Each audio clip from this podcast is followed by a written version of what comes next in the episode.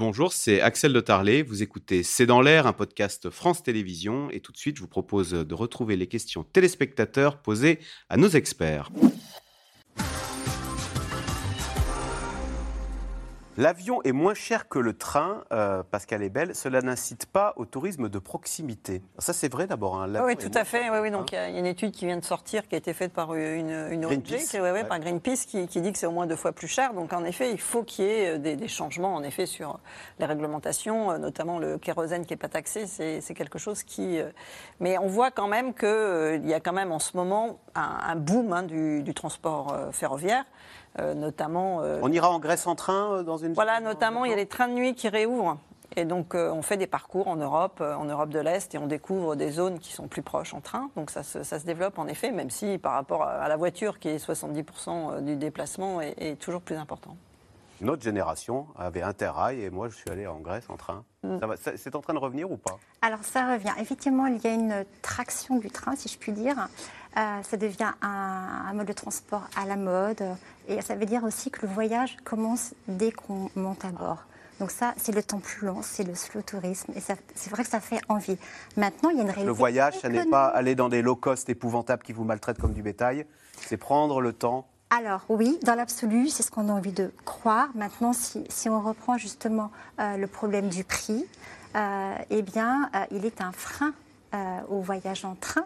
Et j'en veux pour preuve, une étude dit que parmi les jeunes, eh bien, le premier mode de transport, ça reste la voiture, après l'avion. Et en troisième, le train. C'est une réalité, parce que euh, j'avais fait un, test sur euh, Paris, Barcelone, aux mêmes dates, même jour. Entre le train et l'avion, il y avait une différence de 100 euros l'aller. Donc si vous partez à 4, ça fait quand même 800 euros pour une famille.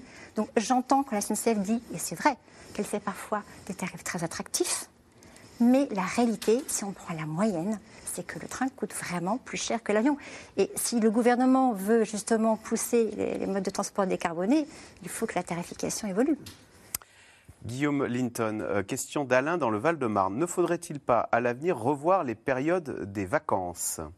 C'est une vraie solution, c'est un vrai sujet. Et effectivement, ce serait un très bel euh, atout, euh, quelles que soient les, destinations envisagées. Euh, ça permettrait, là aussi, on l'évoquait tout à l'heure, de disperser les flux. C'est surtout ça le sujet, encore une fois. On n'est pas que sur une dispersion spatiale, on l'évoquait quand on parlait du surtourisme, on est aussi sur une dispersion temporelle. Selon les zones, on est des vacances différenciées, peut-être un peu plus l'hiver Peut-être un peu plus l'hiver, peut-être favoriser là aussi euh, des, départs légèrement décalés. On est on déconcentrer un peu. On déconcentre les flux, on désaisonnalise quelque part, on joue davantage sur l'intersaison parce que ça aussi c'est un vrai sujet. Hein. Comment mieux animer euh, le printemps et l'automne, euh, que ce soit pour des destinations françaises, des destinations là aussi, on en parlait tout à l'heure pour le sud européen, mais aussi pour des destinations long courrier avec une moins grande pression tarifaire. Hein, L'oublions pas, c'est un vrai sujet dans un contexte inflationniste et avec encore une fois un confort de voyage et destination beaucoup plus agréable. Alors, qui veut répondre? Est-il encore possible de partir en vacances sans dépenser trop d'argent. Le budget moyen pour un foyer euh, des vacances, c'est 1656 euros. C'est 682 euros euh, par euh, personne en moyenne. Alors. ça m'intéresse de répondre. Ah, déjà, pour rebondir sur, sur le temps scolaire, il y a une proposition de, du sociologue Jean Viard. Mais également reprise, euh, en tout cas présentée, défendue par Éric Labonardière euh, de la plateforme Evanos, qui consiste à dire et pourquoi finalement, sur l'année scolaire, ne permettront pas ne permettrions-nous pas à des familles de partir pendant une semaine en dehors des vacances scolaires? Pourquoi J'ai le droit à une semaine, je me plutôt que de faire croire que mes enfants sont malades, c'est dans les règles. Mais assumer, c'est-à-dire que l'école euh, l'école l'autorise. Alors ça devait partir à des tarifs plus abordables. Il faut rappeler quand même que 40% des Français ne partent pas en vacances. Donc il y a un vrai sujet de, créer, euh, de créer un, sujet euh, autour de, la découverte. et pour ce qui est de peut-on voyager avec un petit budget euh, en fait, euh, on va revenir au, par exemple à l'hôtellerie de plein air. Hein. Si vous choisissez un terrain nu avec votre toile de, tente, vous pouvez trouver des tarifs abordables. Il y a aussi le bivouac hein, qui est à la mode. Il y a une polémique sur euh, la rarification des, terrains nus dans les campings. C'est vrai. Le tourisme de luxe est-il en perte de vitesse? Sur la côte d'Azur, alors c'était souvent le, fait de, de Russes, alors là qui pour le coup ne sont plus là, euh, est-ce qu'il y a toujours des, milliardaires pour remplir les, palaces 5 étoiles? Je vous vois dire oui, euh, Guillaume Linton. Ah ouais, moi, je crois qu'il n'y a, a- vraiment pas de, perte de vitesse de ce côté-là. Nous, on l'observe sur la clientèle française en particulier.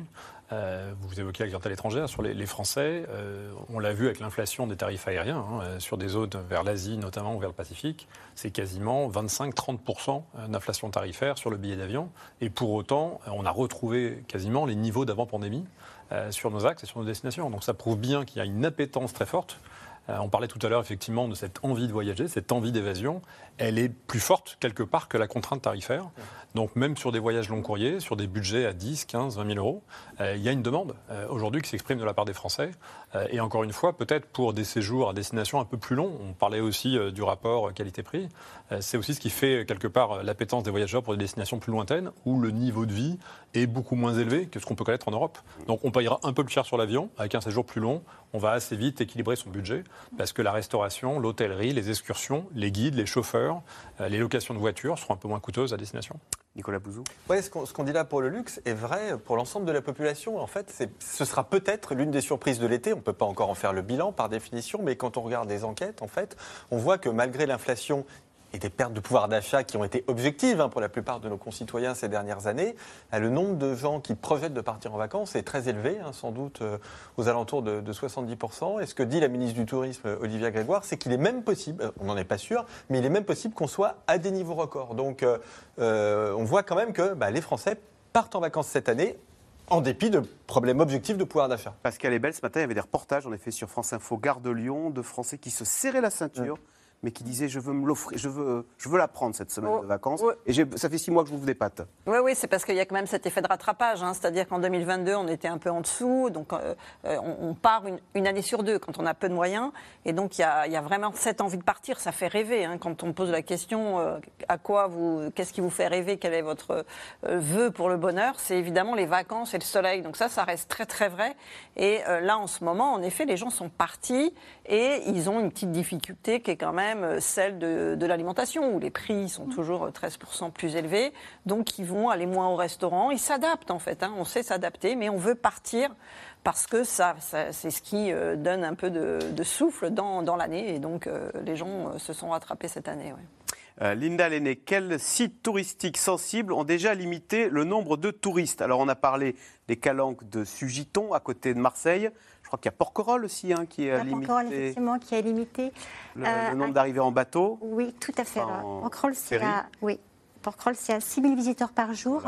Il y a également l'île de Bréa, qui est limitée à 4 700 passagers par jour sur les bateaux. Euh, et Venise, est-ce que Venise a pris des mesures pour essayer de contrôler Alors Venise, c'est un, un bon exemple parce que Venise, effectivement, essaye depuis de nombreuses années de mettre en place une taxe, euh, notamment pour dissuader les visiteurs de ne faire que passer. Donc pour euh, encourager les, les touristes à rester plus longtemps sur place. Ça, c'était un projet bien avant le Covid et en fait, il est reporté de semestre en semestre. Ça ressemble à quoi? Est-ce que vous recommandez aujourd'hui d'aller à Venise ou bien ça n'a aucun intérêt, c'est devenu Disneyland? C'est difficile hein, de répondre à cette question. hein. Ah, bah c'est pour ça que je vous la pose à la Voilà. fin. Le pour avoir été à Venise sur place, mais au mois de janvier, je continue quand même Ah, il faut y aller, il faut d'apprécier choisir la ça. ville de Venise. en train d'ailleurs, en train. Quelles sont, les régions, voilà. Quelles sont les régions françaises qui attirent le plus de touristes cet été? Alors, c'est un peu tôt pour répondre. hein, On va voir à l'instant, la côte, le, le sud et Ah, le, bord- et le littoral plaît toujours. C'est-à-dire que le littoral, c'est une valeur sûre. 40% à peu près des Français, au moins, euh, iront sur le littoral. Après, on pourra avoir une bonne surprise du côté euh, de, de la montagne, hein, puisque justement, euh, il fait un peu plus frais euh, en altitude. Mais c'est vraiment après la saison qu'on aura le bilan euh, de la ministre Olivia Grégoire. Alors, une question, mais qui est au fond un constat. Ceux qui allaient en Grèce, en Espagne, en Italie iront peut-être en France. C'est une bonne nouvelle pour nous, non? Peut-être que l'année prochaine. Alors, il y, a- il y a les JO 2024 hein, quand même. Ah, il y aura du monde, vous avez raison.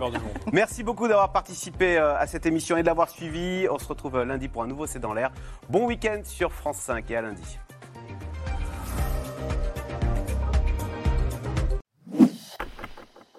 Merci d'avoir écouté C'est dans l'air. Comme vous le savez, vous pouvez désormais écouter l'intégrale, mais aussi l'invité ou vos questions à nos experts. Tous ces podcasts sont disponibles gratuitement sur toutes les plateformes de streaming audio. Et pour le replay vidéo, c'est sur France.tv, bien évidemment. À bientôt.